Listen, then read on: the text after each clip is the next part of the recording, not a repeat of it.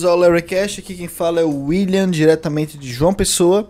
É, e no episódio passado do programa foi sobre homeschooling, mas no episódio ainda mais passado do que esse, no, no é, penúltimo episódio, é, estávamos falando sobre a sociologia libertária, como ela separa o Estado da sociedade e paramos num determinado dilema que era em relação ao problema da coerção. É, poderia a coerção é, de fato não existir, ser apenas um, um tipo de persuasão? É, então eu coloquei essa questão e vamos continuar é, e prosseguir a partir daí. É, no episódio de hoje nós vamos é, solidificar um pouco mais essa diferença entre sociedade e Estado, nós vamos também falar um pouco, entrar no conceito de lei natural, é, do justnaturalismo, que é algo que é muito presente na, nas teorias libertárias.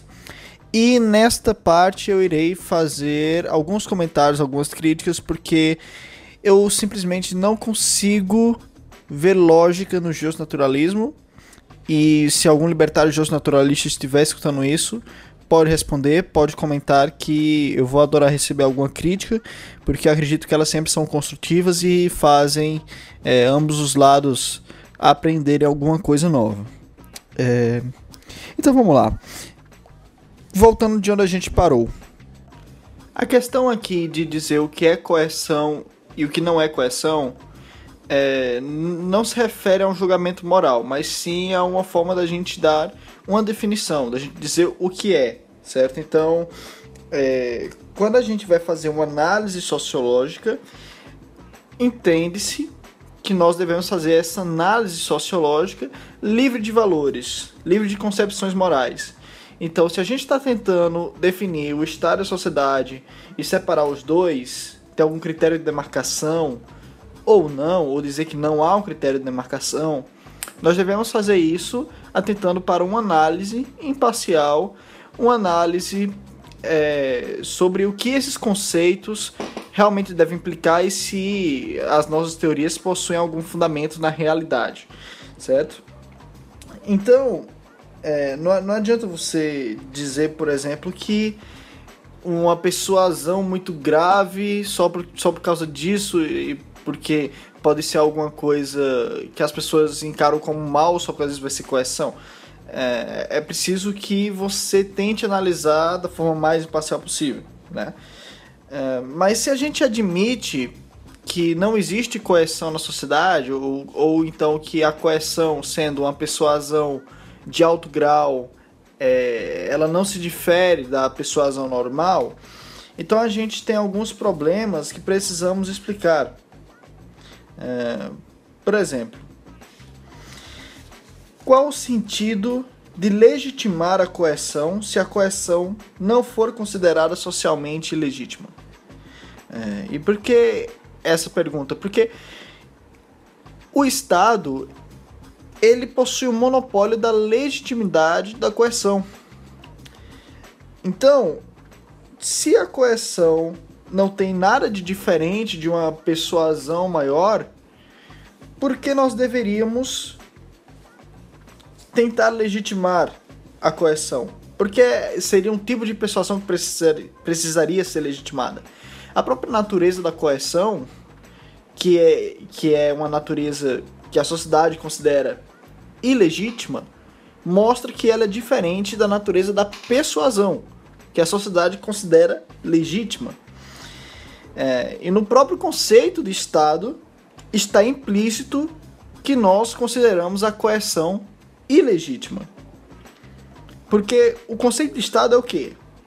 Aquela entidade que possui o monopólio do uso legítimo da força, é, abre parênteses, coerção, fecha parênteses, em um determinado território.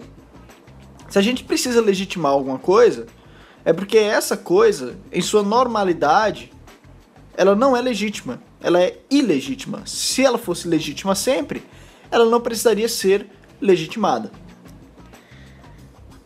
É... Então, outro problema é o seguinte: chamar uma ação de voluntária é classificá-la e contrastá-la com outro tipo de ação, a coerção. Essa distinção é sem sentido se todas as ações são voluntárias. Isso é óbvio. Então, é, você dizer que a coerção não existe é até um problema para você definir o que é uma coisa voluntária. É como você dizer o seguinte: é, se, se escuridão não existe, fica complicado até você dizer o que é a clareza. Porque a clareza ela só faz sentido se contrastada com a escuridão. Por exemplo, você, como é que você pode dizer que o bem existe se para você não existe o mal? O bem, ele só faz sentido se contrastado com o mal. Porque o bem é o oposto do mal. Da mesma forma, só faz sentido dizer que uma ação é voluntária se existe algum outro tipo de ação com qual ela contrasta. Certo? Então, se é, não existe a coerção, como a gente vai poder saber o que é voluntário? Outra questão interessante. Toda ação humana é proposital e devemos escolher entre vários meios para atingir o nosso objetivo. Quando a pessoa age, ela precisa escolher entre as alternativas e a força impossibilita a ação. Quando as alternativas não incluem força ou a sua ameaça, a ação é voluntária. Quando a força está presente, a ação é coercitiva, certo? Então o que torna algo coercitivo é a presença, seja física ou seja é, a ideia, porque perceba, você, o ladrão está te assaltando, ele não está usando força contra ti, mas está usando uma ameaça. Então é, é a presença da força que difere a ação voluntária para a ação coercitiva. Então, como a gente poderia dizer que a coerção e o, e o voluntarismo seria a mesma coisa, é, diferindo apenas em graus? Então, quer dizer que você tem toda uma escala onde as ações são pautadas sem uma ameaça do uso da força ou sem o uso da força, e de repente, quando você chega na pontinha, você tem o uso da força assim do nada, entendeu? Isso é uma quebra de padrão, e é uma quebra tão grande que justifica a separação é, não mais em graus, mas em definição. A ação voluntária se difere da ação coercitiva em natureza, não em graus. Outra questão é se assumimos que a coerção é de valor neutro na sociedade, que é uma atividade normal e aceitável, não há razão para a coerção ser monopolizada pelo Estado.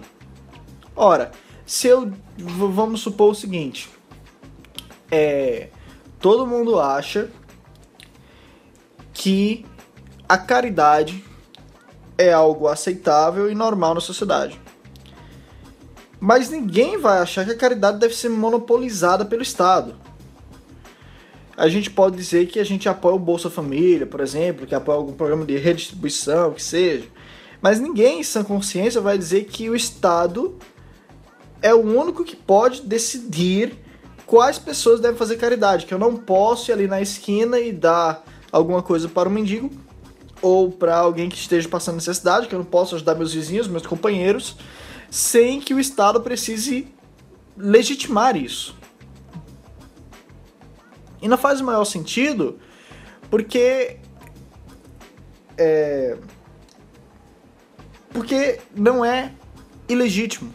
Coisas que são legítimas para todo mundo fazer não faz sentido que sejam monopolizadas por uma entidade que possui é, poderes que os indivíduos comuns não possuem. Se a coerção é legítima, não há razão para ser monopolizada pelo Estado e logo não há razão para existir um Estado. Se todo mundo pode usar a força da forma que achar legítima, e isso é legítimo, não há por que ter uma entidade, um Leviatã, para dizer o que é legítimo ou não. Então é justamente pela coerção ser ilegítima socialmente que há uma razão para ela ser legitimada e que há uma razão para é, o, o Estado existir nesse sentido, para essa definição fazer sentido do Estado. É, nesse sentido, a coerção é a regra do Estado e o voluntarismo é a regra da sociedade. O Estado ele atua sobre coerção, é o seu modus operandi. O Estado não se financia sem coerção. O Estado não roda sem coerção. E coerção faz parte da definição do que é ser um Estado. E voluntarismo é a regra da sociedade. Na sociedade, a coerção é considerada ilegítima e o Estado possui uma súplica especial, se assim permite dizer, porque para ele a coerção é legítima. E ele é que vai dizer quem tem ou não o direito de usar essa coerção de forma legítima, quem está usando de forma legítima ou não. É... Agora, você vai ter na história do pensamento liberal alguns autores tendendo a colocar a sociedade como dependente do governo e alguns outros autores tendendo a colocar a sociedade como é, distinta do governo. Então, quando você tem Edmund Burke, por exemplo, que foi um conservador, mas que em muito poderia ser considerado um liberal também, é, ele dizia, por exemplo, que a derrubada do governo representaria a derrubada da ordem social.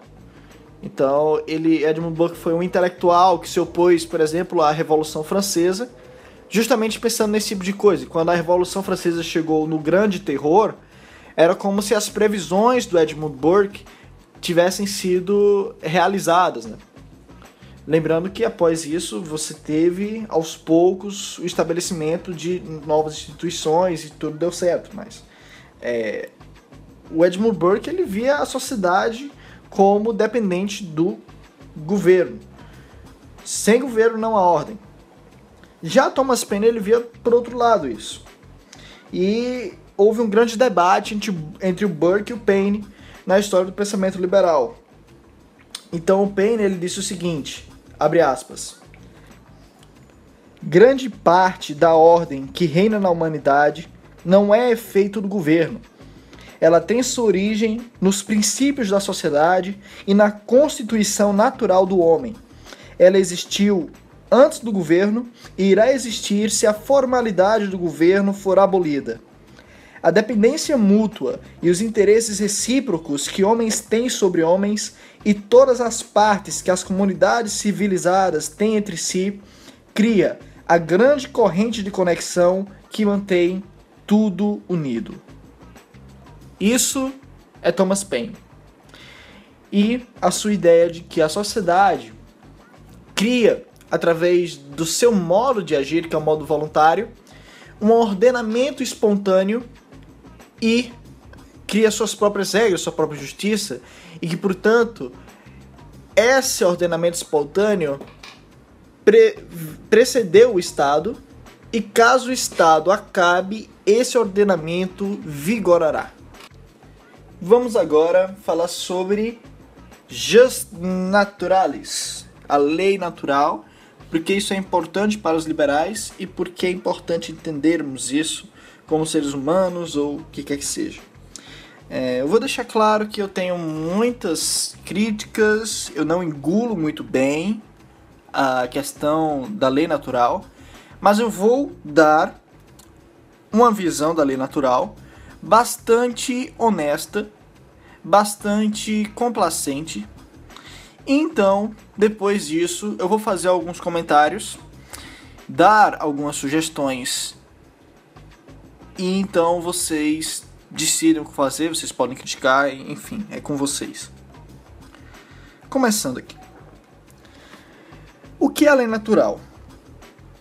A lei natural se baseia na ideia de que os valores humanos estão na natureza das coisas e podem ser descobertos pela razão.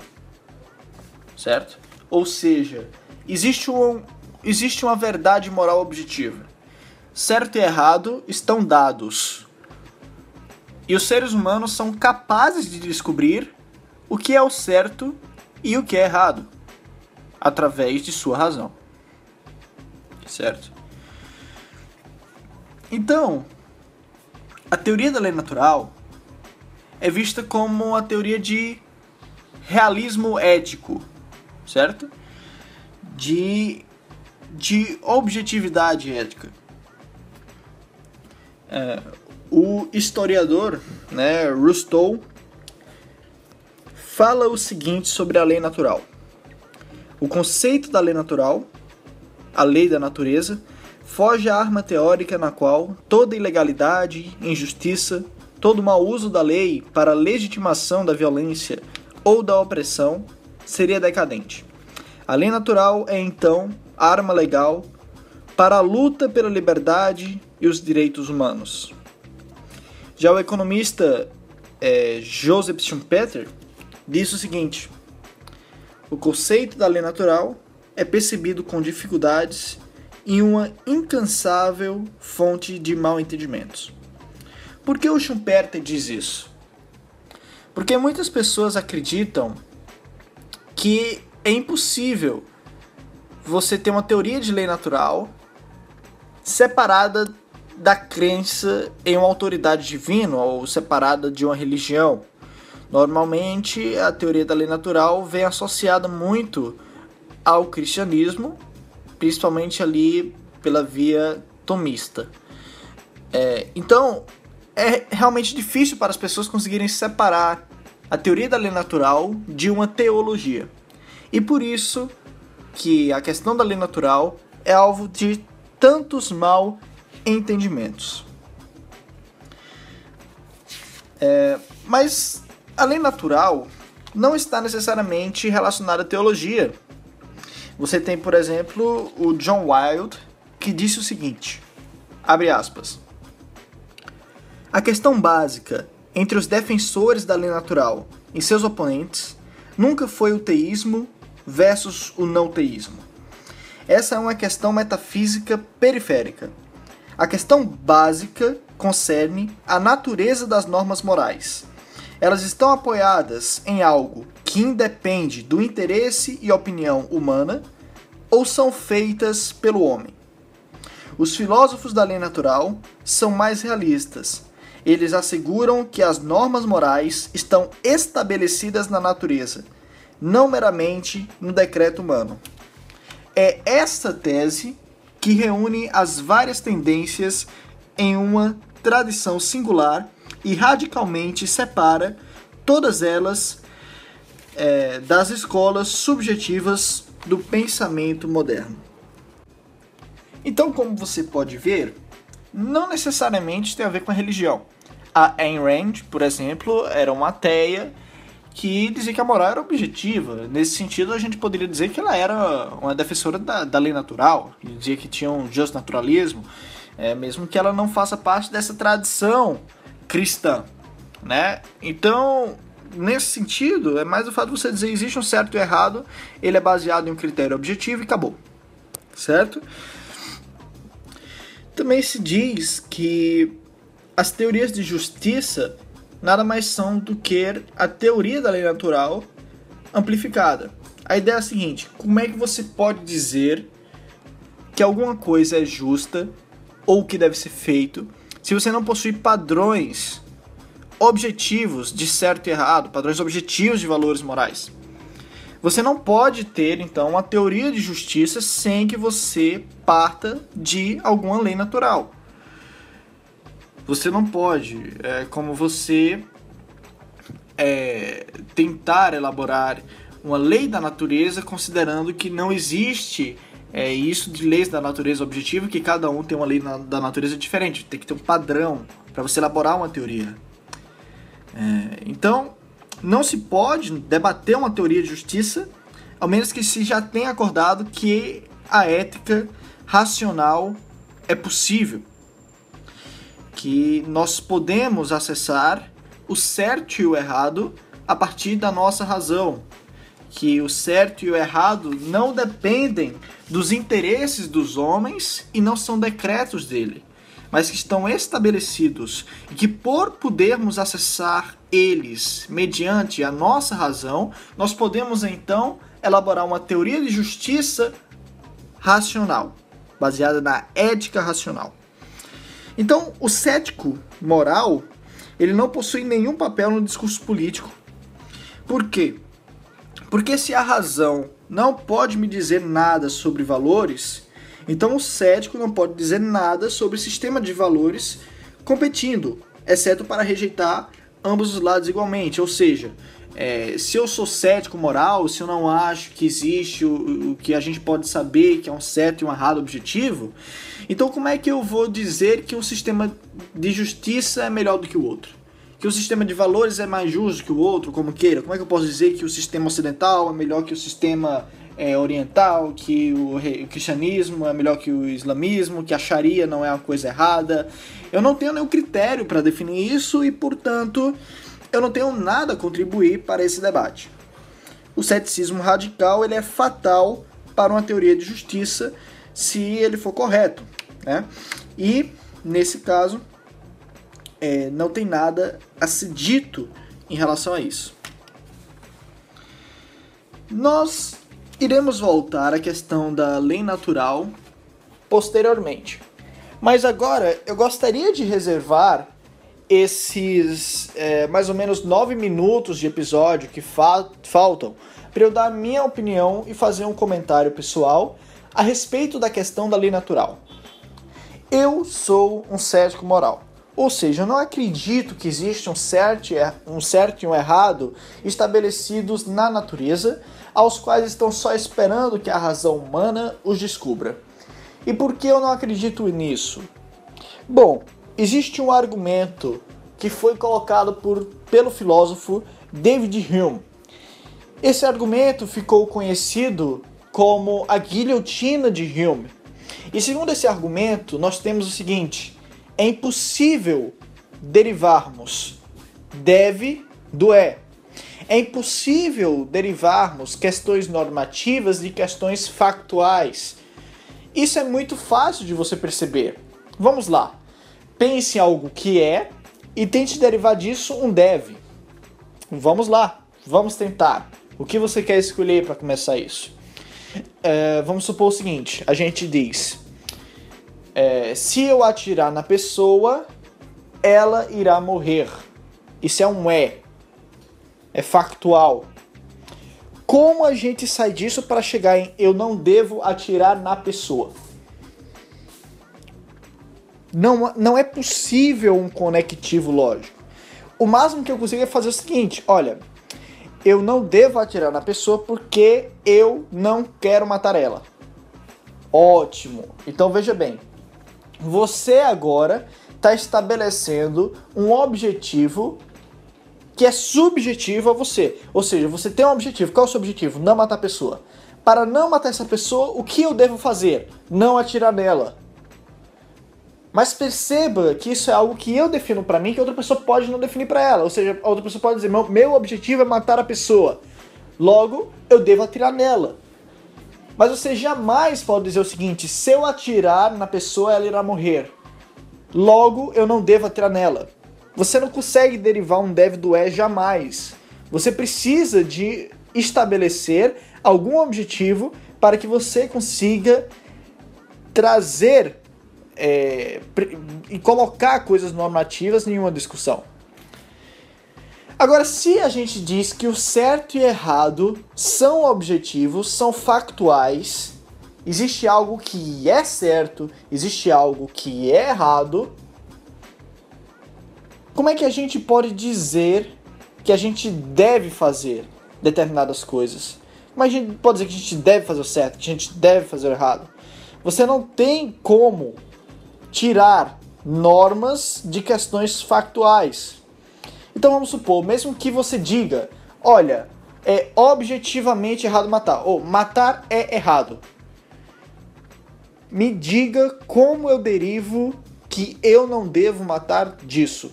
Por que eu não devo fazer o que é errado? Então, se você estabelece o que é certo e errado, mas isso não implica normatividade alguma, não faz nenhum sentido ético você dizer que o certo e errado são objetivos. Certo?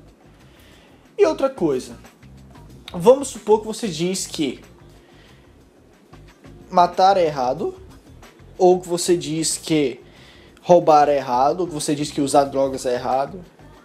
Qual critério que você pode utilizar objetivamente para dizer que essas coisas são erradas e por que você tem, por que você pode usar esse tipo de critério? Qual critério você usa?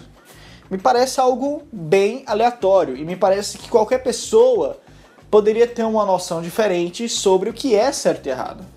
Também me parece que mesmo que todas as pessoas concordassem no que é certo e no que é errado, ainda assim o certo e errado não poderiam ser objetivos, porque você não consegue ter coisas objetivas só porque foi estabelecido um consenso. Ora, se eu sei que o triângulo, objetivamente, a soma dos ângulos internos deles são 180, isso é percebido pela lógica, então não importa se apenas uma pessoa concorda com isso ou se o mundo inteiro concorda com isso, vai ser uma verdade objetiva certo? Então, existe uma grande diferença. Enquanto certo e errado não é algo que a gente consegue acessar pela lógica, não é algo axiomático. E mesmo que fosse, não conseguiríamos extrair normas disso, porque violaria a guilhotina de Hume. Então, como lidar, lidar com esse tipo de coisa? Então, a minha visão é a seguinte: os valores morais são subjetivos por natureza. E os valores morais são tirados de onde? Da cultura. É da cultura que tiramos os valores morais que são subjetivos e variam de um local do espaço para outro local do espaço. Porque perceba que dizer que algo é certo ou que algo é errado não pode ser algo sustentado apenas por questões, por exemplo, de empatia Vamos lá, vamos supor que utilizemos a empatia como critério objetivo. Ora, eu sinto que isto é errado, ou então eu sinto é, que eu não gostaria que isso fosse feito comigo, então logo isso é errado. É, mas perceba que, além do salto indutivo que é dado, de você partir de é, eu sinto logo errado, né, é, você tem o, a, a questão que é a seguinte, a empatia ela foi desenvolvida em nós instintivamente. Então a gente tem empatia porque isso ajudou o ser humano a evoluir e aumentar suas chances de sobrevivência. Certo? Tô falando da teoria da evolução, da seleção natural. Então, coisas que a gente sente por instinto, esse tipo de coisa é, não necessariamente precisa ser certo ou errado, certo? Então, vou dar um grande exemplo aqui. Vamos supor que você vê alguém sendo torturado e você sente empatia por essa pessoa. O simples fato de você sentir empatia não implica que a pessoa está sendo injustiçada. Vamos supor que a pessoa cometeu um crime, que ela roubou alguém. E você sente empatia porque vê que ela está sendo torturada, mas você não sabe o motivo que está sendo torturada, mas você sente empatia e você então pensa que está fazendo algo errado com a pessoa. Mas perceba que o simples fato de sentir empatia não dá critério moral objetivo para ninguém. O que dá critérios morais é a cultura. Porque é a cultura que vai fazer o seguinte: ela vai pegar os sentimentos morais da empatia, ela vai pegar dogmas de religião, ela vai pegar a tradição, ela vai pegar os costumes que são desenvolvidos na sociedade ao longo do tempo então, ela vai rotular aquelas coisas que considera aceitável como certo e aquelas coisas que consideram errado como errado. Aquelas coisas que agradam como certo aquelas coisas que não agradam como errado. Isso, esses conceitos são profundamente abstratos e são juízos de valores, tais como gostos. É, é, é como se fosse gosto, tão subjetivo que é. Não é que existe uma verdade objetiva. É que naquela cultura, a empatia sendo expressa naquela cultura, tendo em vista a tradição que ela possui, naquela cultura, tendo em vista os dogmas que ela tem, ela avalia determinadas ações como agradáveis e rotula elas como certas, e avalia determinadas ações como desagradáveis e rotula elas como errado. Nesse sentido, você teria uma sociedade ameríndia, pré-colombiana, dizendo que era certo fazer sacrifícios humanos em relação aos deuses. Certo? E para a cultura deles, isso era certo. Entenda a coisa, não existe um certo e errado divino. Na cultura deles, eles diziam: olha, a gente tem a empatia, só que a gente tem a religião. De acordo com os nossos critérios, nós julgamos agradável que haja sacrifícios humanos, logo isso aqui é certo. Nós achamos que é desagradável que não tenha sacrifício humano, isso é errado. E eles fizeram esse juízo de valores. Em sociedades mais modernas, nós dizemos que esse tipo de coisa, sacrifício humano em prol dos deuses, é imoral, é errado nós nos baseamos na soberania do indivíduo, nós temos a questão da é, de que as pessoas têm o direito à vida e já nos emancipamos de muitas dessas superstições religiosas sem sentido, certo? Então, para nós, tendo visto o nosso background, tendo visto a nossa tradição, isto é errado. Agora, você poderia perguntar qual das duas culturas está certa? Qual das duas das culturas possui a melhor justiça? E eu posso dizer o seguinte: que ambas as culturas só podem estar certas ou erradas subjetivamente e que não faz sentido esse tipo de pergunta.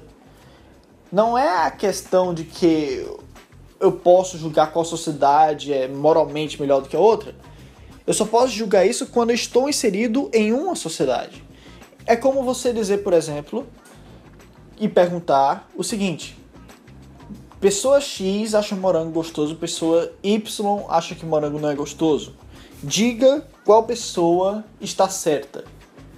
Não existe uma resposta para isso, porque a certidão da pessoa só pode ser exprimida na pessoa. Não pode haver um juiz, uma terceira parte que possa olhar de fora e dizer o que é certo e o que é errado, porque o certo e o errado não existem objetivamente, mas apenas como produto de uma cultura. Como não existe uma cultura objetiva, não é possível que exista certo e errado objetivos. Só é possível que exista certo e errado subjetivo, e por isso nem faz sentido perguntar esse tipo de coisa. Teoria de justiça só pode existir em dada cultura não pode existir uma teoria de justiça intercultural. Só pode existir intraculturalmente. Porque não existe justiça intercultural. Então, se me perguntarem qual cultura você acha melhor, qual qual justiça você acha melhor, a justiça da Sharia ou a justiça da Constituição?